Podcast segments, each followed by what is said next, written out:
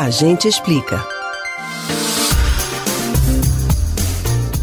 De acordo com a Associação Brasileira de Empresas de Limpeza Pública e Resíduos Especiais, a BRELP, o brasileiro produz cerca de 1 quilo de lixo por dia.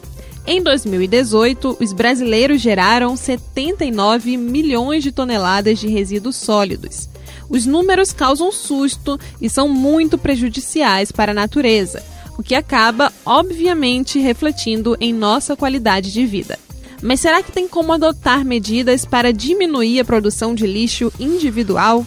Acompanhe as dicas do Agente Explica de hoje e aprenda como fazer a sua parte.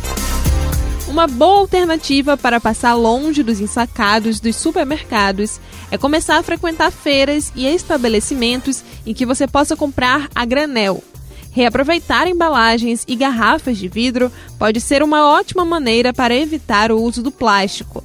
Saquinhos de pano também são muito bem-vindos.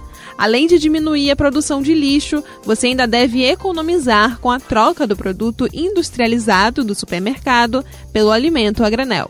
Uma segunda dica para ser praticada é levar aos supermercados bolsas ecológicas ou dar preferência às caixas de papelão no lugar das sacolas plásticas. Tente também criar o hábito de evitar objetos descartáveis. Copo, garfinho, colher de café, garrafinha de água e por aí vai. Essas pequenas ações costumam gerar um lixo enorme no final do dia. Você pode ouvir novamente o conteúdo do Agente Explica no site da Rádio Jornal ou nos principais aplicativos de podcast: Spotify, Deezer, Google e Apple Podcasts. Beatriz Albuquerque para o Rádio Livre.